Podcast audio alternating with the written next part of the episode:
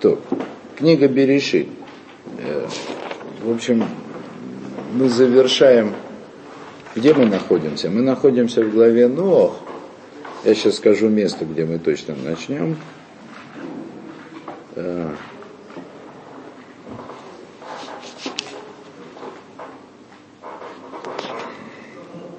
28 стих, 9 глава, 28 стих, если кому интересно.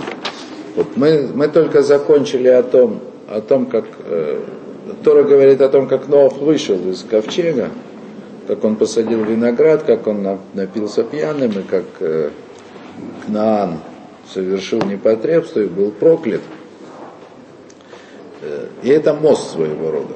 То есть, с одной стороны, это как бы завершение темы потопа, вот. Но это не только завершение темы потопа, потому что следующая тема – это Вавилонская башня. Вавилонская башня, которая э, дальше, так сказать, дает нам мост, э, ну, скажем так, к жизни Авраама и к дарованию Торы в конце концов. Для чего это говорю? Что вот это вот упоминание о проклятии Кнаана и его потомков – оно не случайно. Потому что, потому что когда Аврааму было обещано, что его потомство унаследует землю Израиля, в этой земле жили как раз потомки Кнаана.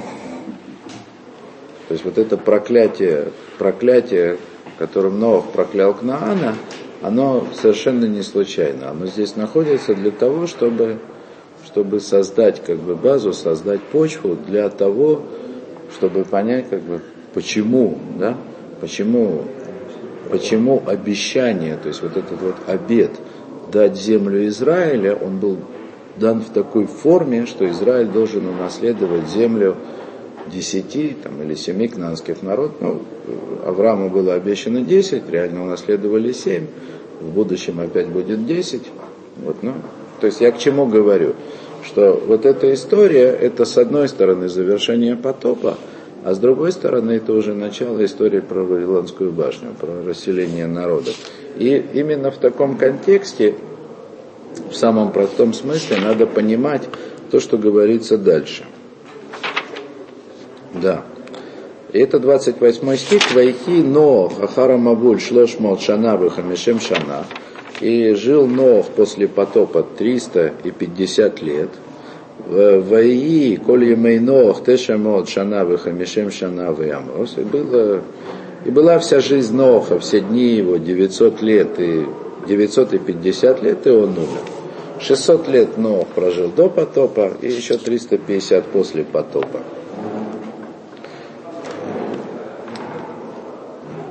Понятно, что э, трудно найти простой смысл во всем том, что говорится здесь, в этих годах и в родословных. Хотя некоторые из них, они как бы понятны и с точки зрения простого смысла.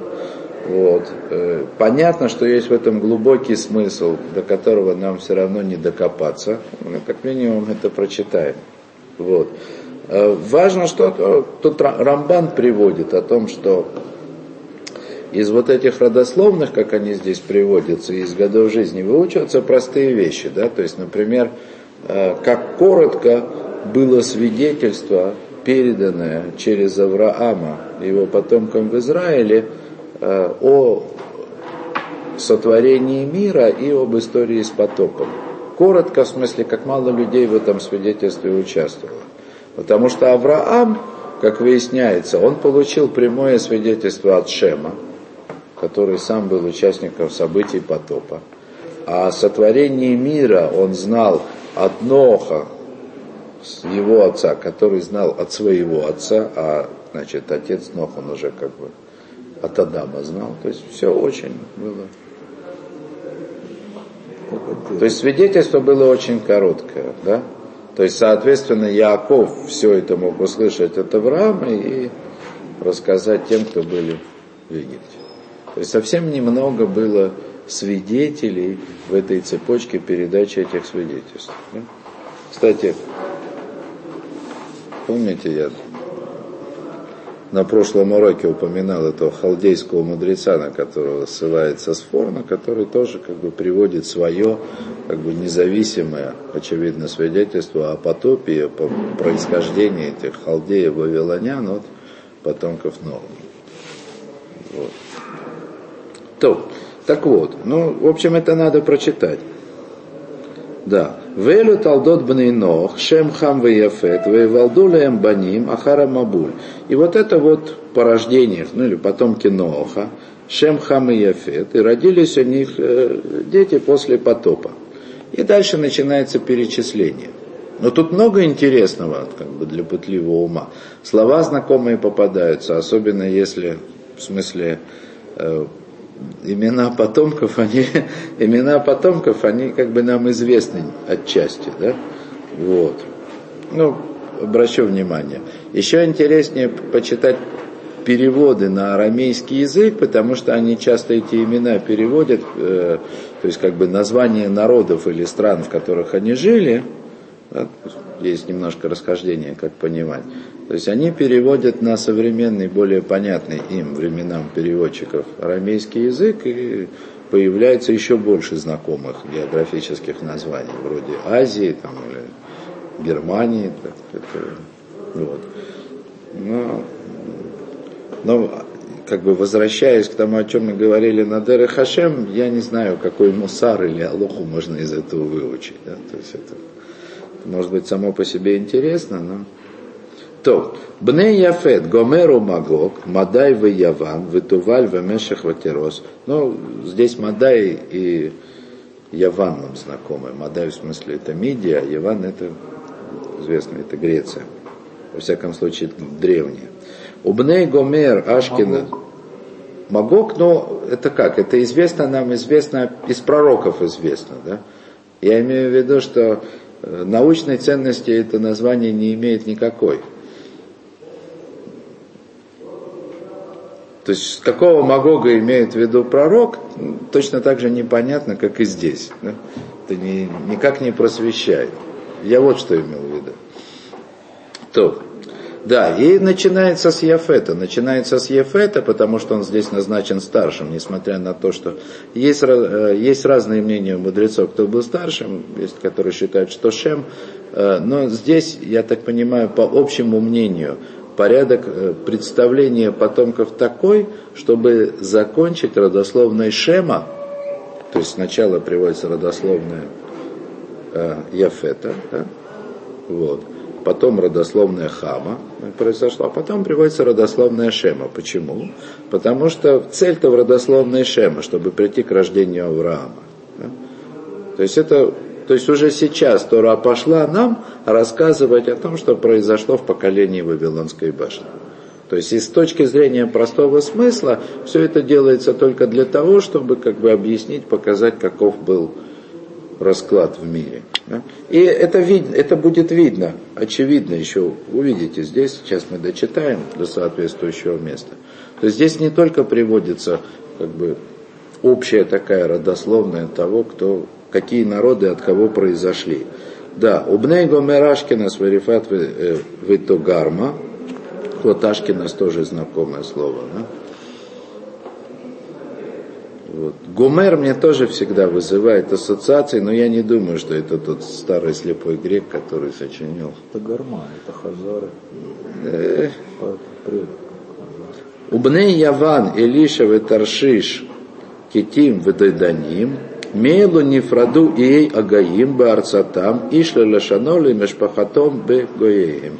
Вот от них распространились э, острова народов по землям, каждый с языком своим, по семьям своим, ну, как бы по родословной своей. Тут есть несколько вещей, на которые нужно обратить внимание. То есть, во-первых, только про Ефета сказано, что отсюда острова, откуда-то острова взялись, непонятно. Но это, во всяком случае, простой смысл, острова. Да? Вот. Я не увидел в комментаторах, чтобы кто-то говорил об этих островах как о чем-то другом, там, символическом, например. Да? Фейс, может, они жили оазисами. Да? Вот. Но, значит, что комментаторы говорят по поводу этих островов, что вот именно сыновья Ефета, они распространились по миру таким образом, что они фактически и заселили весь мир.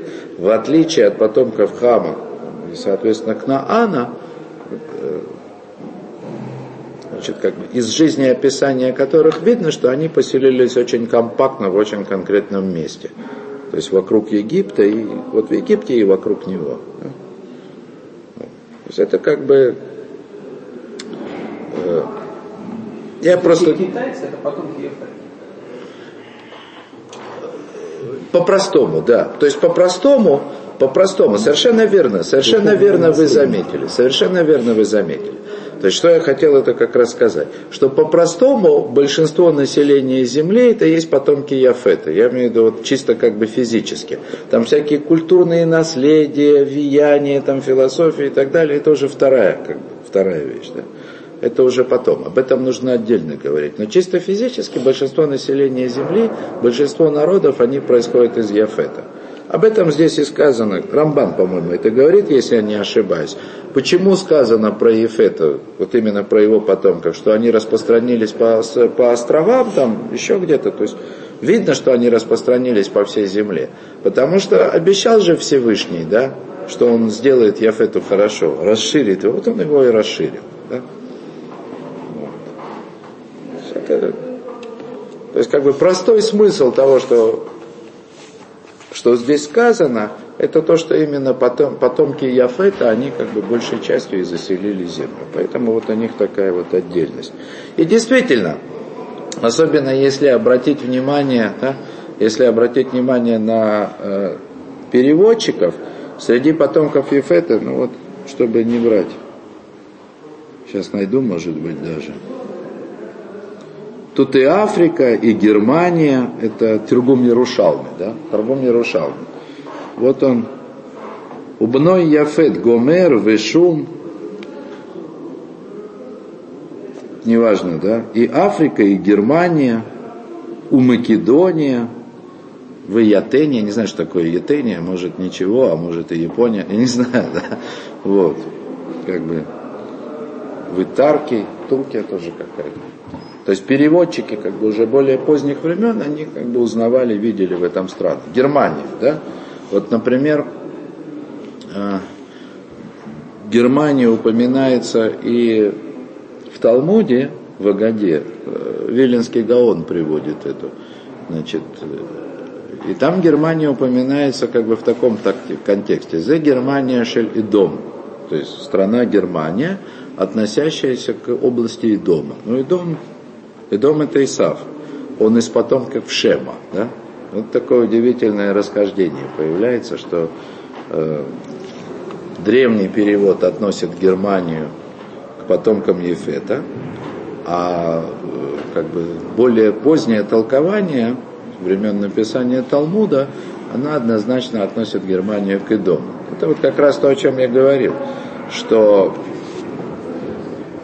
скажем так, плоть народа, да, это одно, то есть это может происходить из, э, из потомков Ефета да, или из потомков Хама, а дух народа это что-то другое. И это же сам Талмуд говорит, что 70 народов есть в этом мире, 70 народов есть в этом мире, но все они пошли, то есть все они находятся под властью либо Идома, то есть Исава, э, либо Ишмаэль. То есть, скажем так, как бы Э, духовные пути да, народов, они после, после появления Авраама, они разделились между потомками Авраама. Да? Вот, поэтому то есть мы можем относить, ну, опять же, это все чисто теоретически, да, то есть мы можем относить Германию там, или Рим к потомкам Исава, но имея в виду при этом, то есть помню о том, что скорее всего имеется в виду, что это духовные потомки Исава, а не в прямом смысле физические. А физически похоже, что почти все потомки Ефета. Вот. Кстати, насчет китайцев, разные как бы.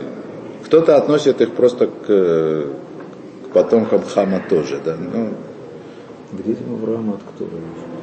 к детям Авраама от Ктуры, да? Но не Рамбам точно, потому что Рамбам расселил всех детей Авраама от, от, от Кетуры э, вокруг Ближнего Востока. Да? Вот. То. Так вот, это были потомки Ефета, да? которые распространились по островам своим, по странам, каждый по языку своему, так сказать, по семье, по происхождению. Убней Хам, а вот дети Хама, Куш, Мисраим, Упут, Викнаан. Значит, Куш, Мисраим, Пут и Кнаан. Убней Куш, Сава, Вехавиля, Весавта. Ты бабушка и дедушка, да, Рама, Весавтаха, Увней Раама, Шова, Ведадан. И дети Раамы, Шова, Ведадан. Векуш Ялат это Немрод. Уэхели йод гиборба арец. Вот вам, пожалуйста. А Куш породил Немрода. И он стал, и он начал быть первым богатырем на земле. То есть это вот выпадает сразу. Немрод выпадает. Вот. Рамбан говорит, что, во-первых, так сказать, э, по- по-разному описано происхождение. То есть те, кто до этого были, это, собственно говоря, не имена сыновей, а имена народов или земель, которые они занимали. То есть первый человек, который упомянут здесь лично, это Немрод. То есть это первый, кто удостоился после Ноха и его детей личного упоминания в Торе. Почему? Раши говорит, Раши объясняет эту историю про Нимрода. Да? Нимродом его назвали, Нимрод, потому что это от слова, от корня מרד, бунт, גיבור, в смысле могучий, да? это, э, это означает, что он стал первым царем на земле, первым правителем, то есть он первый, кто получил власть над другими людьми. И он распространил эту власть практически на весь тогда населенный мир. Так это очевидно. Да? Скорее всего, так, так это следует из простого смысла за каким-то исключением. Да? И дальше, э, да, так он, э, так он как бы распространил это царство не во славу Всевышнего, как следовало бы правильному царю, а вопреки как бы ему. То есть он как бы оппонировал Вегу ая гибор цайт, и был он великим охотником, это простой смысл. Да? Но Раши говорит, э, что э, охотником он был не в прямом смысле, не в прямом значении этого слова, а в переносном. То есть он э, расставлял сети на людей, завлекал их, вел за собой, не в ту сторону. Лифней Ашем, то есть перед Всевышним, в смысле, что он ловил людей как бы перед Всевышним, не позволял им приблизиться ко Всевышнему. Алькен Ямар Кенемрод Гибор Цайт Лифне Ашем. И поэтому говорят, в смысле, стало это вот такой притчей во языцах, да? И поэтому говорят, подобен Немроду, да, великий охотник перед Всевышним. Это как Раши говорит. В смысле, великий охотник, великий соблазнитель людей – чтобы увести их от Всевышнего. То, что объясняет Раш. Тут есть интересный диалог, да? Значит, Ибн Эзра, он как раз объясняет эти стихи по простому смыслу. Не так, как объясняет Раши. Понятно, что Раши опирается, Раши опирается на Мидраш. На Мидраш. То есть это непростой смысл Торы, если этот простой смысл вообще есть.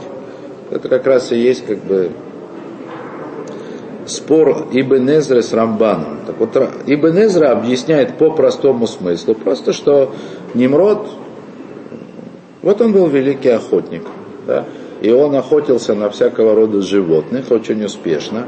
А Лифней Ашем перед Всевышним, это значит то, что он приносил их в жертву Всевышнему. Вот. И Рамбан, как Рамбан, он приводит этого Ибн Эзра, он цитирует его, говорит, что вот он оспаривает Раши и как бы объясняет простой смысл стиха, да?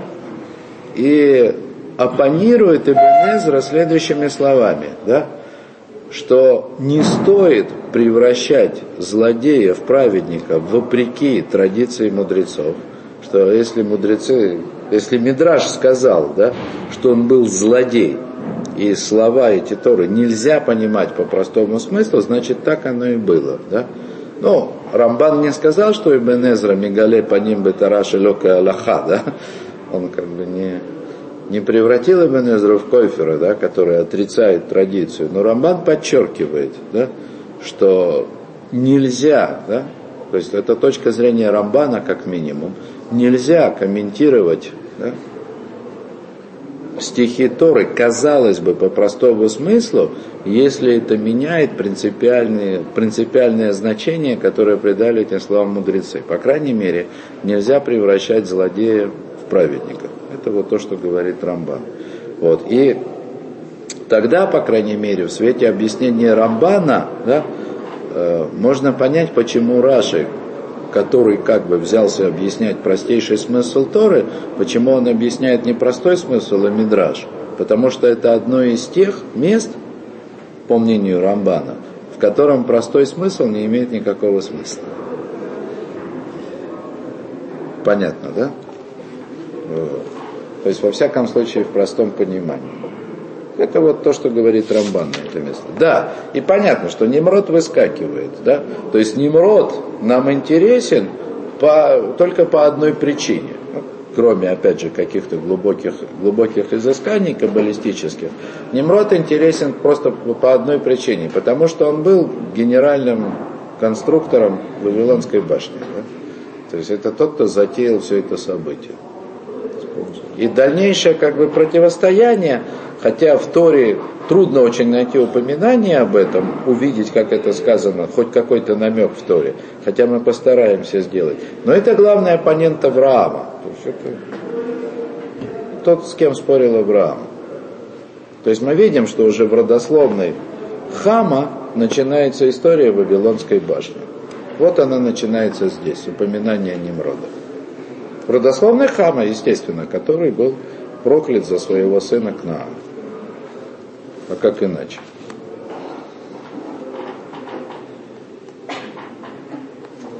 О.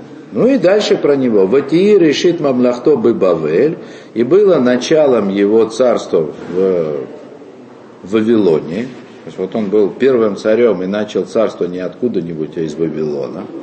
Вот. В Ирах, в Акад, в Халне, Баарет. Ну и распространился и еще и города значит, еще земли, то есть став царем в городе Вавилоне, он начал распространять свое, свою экспансию, начал распространять свое царство дальше. О, Минары цау яца ашур, вейвен это нинве, вейта рахавод ир, вейта колах. О, и дальше. И из земли этой вышел Ашур. Я не понимаю, не все, что здесь объясняют, что значит вышел Ашур. Но вот можно положиться на Рамбана. Сейчас вспомню, что тут Раши говорит. Нету. В общем, ушел, да? То есть Рамбан говорит, или не Рамбан это?